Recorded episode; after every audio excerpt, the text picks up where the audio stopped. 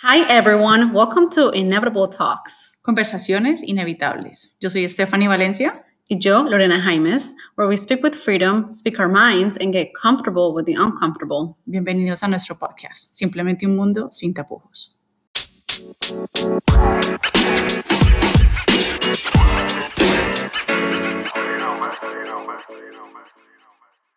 Hello, hello. Hello. ¿Cómo estás? Well, here we are. Excited. First, por fin. Casi que no. Por fin. It's been a minute. It's been a Oh, long it's been a minute. while. But ¿Desde cuándo salió la idea? Maybe, Ah. Month. maybe a year ago maybe. or more, Yeah. right? It's been cooking. It's been cooking. For a while. Yeah. And hopefully we're here for a, lo- for a long time. So, anyways, so first episode. We thought about this too much. And so we just said, let's just do it. Yes. And we're sitting right now at my desk. In front of each other, como si fuera una entrevista. Totalmente. But it's, Yeah. it's a chill one. Not nervous. Uh. We're wearing ripped jeans. So. Oh yeah, and I'm very comfortable too.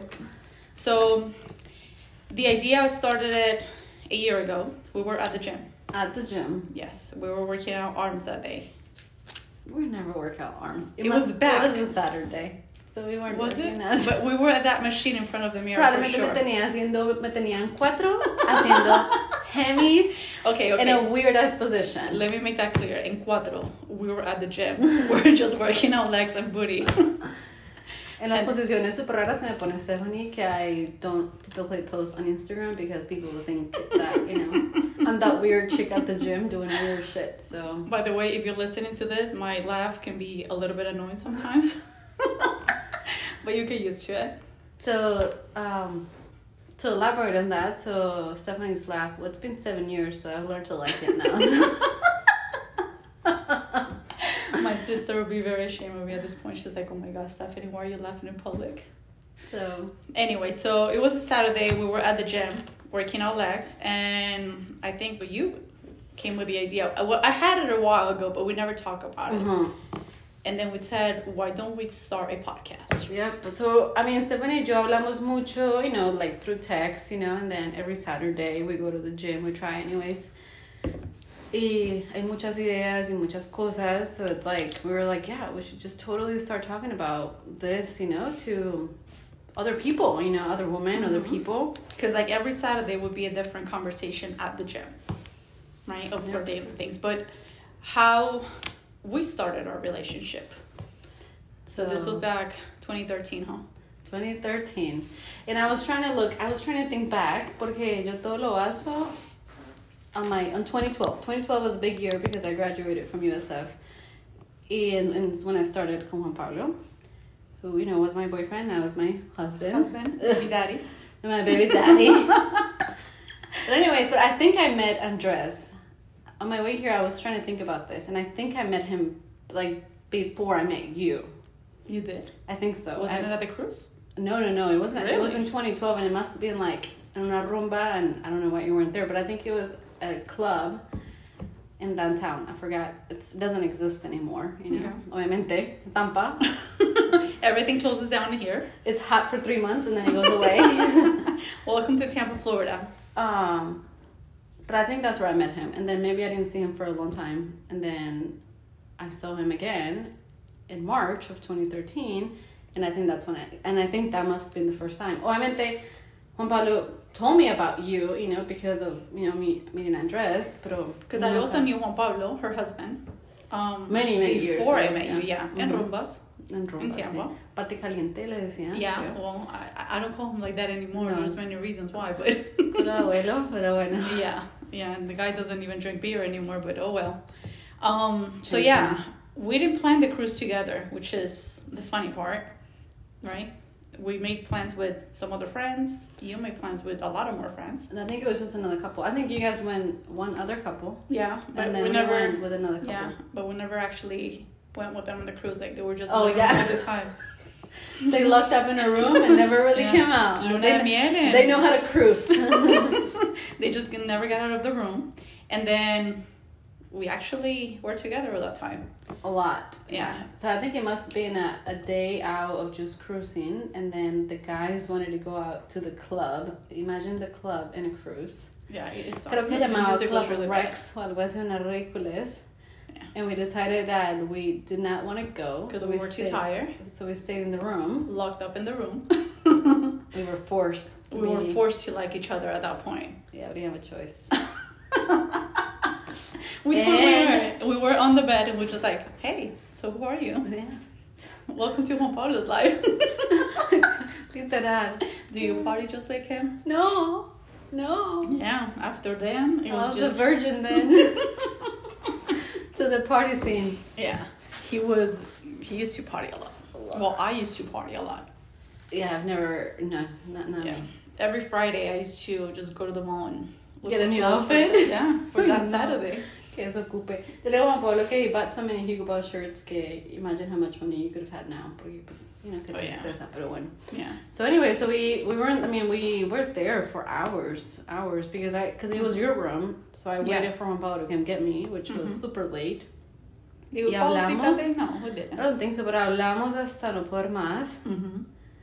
I remember a lot, Yes. and then the next day, I remember it's the day we landed in like in Cozumel. Okay. Ese día nos emborrachamos, and we got the jeep. y- I mean, it was a lot of fun, but but I think that's kind of like the beginning and the startup of our relationship, essentially. Indeed. And then from there, um, nothing. We From just- that, from there, I think we, I don't think we talk for a little while. And then I remember you told me one day, um, just come to, come to my apartment. We can go to the gym.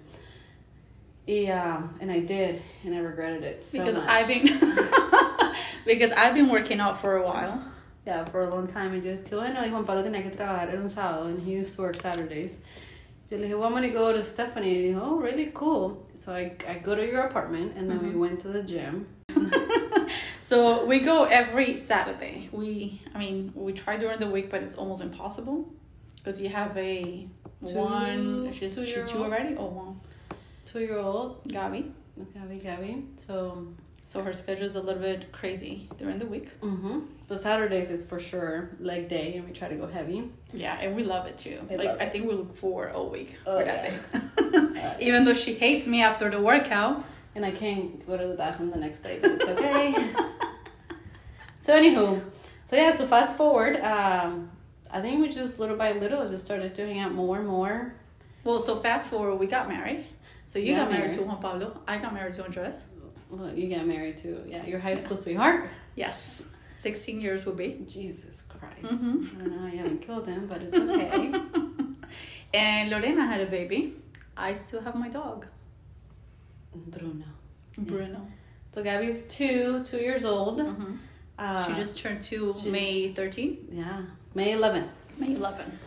And she's wild, and she's a talker, y- but you know, she's everything. So She loves Puto, aka Bruno. she calls him puto. yeah. So the idea came up of we always go to the gym on Saturdays and we always have long, serious, funny conversations. hmm And we said, why can't we put this into a podcast? Yeah, there's a lot of topics and things that we feel that are very have a lot of filtered and aren't necessarily public. Mm-hmm. So we just said we need to we just need to talk about it in Mhm. public. You know, like just share our conversations and our thoughts, and our these are just things that are completely inevitables. Inevitables, which is another thing. El nombre del podcast está en Spanish. Spanglish, yeah. So we make sure that has the same meaning in both Spanish and Mhm. English, and it's the same word in Spanish and English. Mm-hmm. And one Saturday morning before the gym, we went and got breakfast and we just started writing words in Spanish that meant the same in English. And that's the word that we liked. And that's So- how the word came out. Yep. That's exactly how Network Talks came up. Yep. And then from there, this was what? Maybe, I think this was around February of this year. See, It that, that was for it sure was this cold. year. I It was- remember though yeah. it was chilly outside. And a lot And- has happened. Since then, yeah, 2020 has been absolutely crazy. Yeah, a lot, a lot, but that's what we're here for. Yes. So we can maybe summarize 2020 in different episodes And, then we will add this to the list of 2020 for sure. for sure, Because who knows? This might change our futures. you never know. better change my future. Yeah, certainly. So yeah, so just like Lorena said, we, we really wanted to th- put things out there where a lot of people don't actually talk about it, but they should be They very should- loud. Yeah, and they should feel free de decir las cosas como las sienten, como las Ujú. piensan, como les llegan, sin, sin filtros, sin necesidad de ponerle color ni nada, decirlas como deben de ser. Y una de las cosas que yo creo que las dos tenemos en común es que we're very power girl type of girls. Yeah, like we're actually not, we're, you know, we're very good friends. Um, Stephanie is definitely one of my best friends, but we're like very different at the same time. Mm-hmm. but yet similar. Um, so I think I think that's why this should work and this will work. So Yeah. Yeah. Um, Because we actually, you should actually see some of our text messages. You know, it, it almost sounds like we're fighting. No, like no, like no, like shut the. psh, what- No, Well, what do you here's mean? the thing. Like, she knows I will tell her what I think, regardless of what she wants to hear. So She knows my heart. I try to make it sound sweet, but that's Oh, not honey, me. You need to work on that. you need to But work I on know that that's because not me. I mean, But let me just say, I always add towards the end of, well, I'm telling you what you need to hear. And oh, I never take it the wrong way. no, and I'm this is why I definitely- love talking to Lorena. I'm because definitely past that stage in my life. Yeah, you know, yeah. Como que, I don't know. I'm not. I will never take it the I wrong don't way. think we have never fight. I don't think we never. no, because got I to think that because we're point. so honest. You know what I mean? Yes. Like it's because Yes. the honest is always there. Como que, I'm not. Stephanie would tell me I ain't gonna sugarcoat it, and I'm not gonna tell you what you want to hear. Así, sencillo. and she knows it. Like, if a text message comes with a question mark, she knows I'm gonna be straightforward with it. And I'm the type that if I don't elaborate or stuff like that, and that just means I don't care. So if you're looking for advice for that specific subject, and I really and I didn't say much, then uh, move on and go out as another friend because yeah, if I don't care enough, then I'm just not gonna say anything. Simple. Like things in the house. Like how does this look? No, you need to take that shit off right now. That does not look good in that wall. I'm sorry. Uh, I do accounting for a living, so yeah, home decor. It's not my forte by any means. So, Yeah. but anywho, so I bake Stephanie bakes delicious cakes. and I cook. I love cooking. Oh yeah, how annoying. And I love decorating as well in my house. So O sea, that means like both of your el cerebro y no las dos partes, las dos partes funcionan. La mía solo un lado funciona because I don't like cooking, I don't like creating, I don't like anything like any of that. well, but I you're like, very smart with numbers, I so like very in you know to be black and white. she's and very I, straightforward. and I like to look at it, and if it doesn't make sense, then it has to make sense. So yeah, um, one plus one equals two kind of person. Yeah, so I like baking, um, cooking, and you will probably hear a lot about Bruno in this podcast and Gabby. yes. because it's definitely one of the things we wanted to put out there. Um, some people want kids, some people don't want kids, some people, I don't know, maybe they don't know if they want kids, and this is a struggle that we have every day, and it's just honest conversations that they're gonna hear from us. Ujú, Yeah, we have a, a list of topics que queremos hablar, um, that we really want to get just to talk about it and express our feelings. And yeah, that's definitely a hot one. So Yeah, I think that's that's on the top of our list. yeah, For sure. That one, um, como dijimos al principio, somos muy liberales en cierto sentido. hmm So I don't know if we should call it liberales. like just like I don't know. Nos gusta hacer las cosas por sí mismas, no depender de nadie. Y es una de las cosas que aparte de tener un podcast y de estar hablando por media hora, por 40 minutos, yo creo que todo podcast queremos que deje cierto mensaje y cierta duda en los que nos escuchan. En que todos los días nos preguntemos, estoy haciendo esto como, no, no como debe ser, porque There's no right or wrong. Exactly. Eh, lo que puede ser bien para Lorena puede ser muy diferente para mí, pero internamente yo creo que todos sabemos lo que nos gusta, lo que queremos y lo que nos hace felices. Ujú. So que de cada caso o cada tema que nosotros toquemos en este podcast, cada persona internamente con lo que ellos saben que está bien y mal, sepan si están felices o no.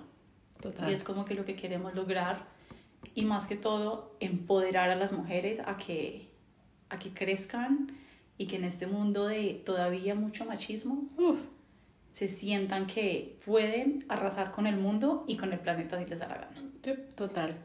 Solas, con ayuda, sin ayuda. Con hijos, sin hijos, solteras, casadas, al final del día es qué tan empoderada eres de tú misma. Yeah.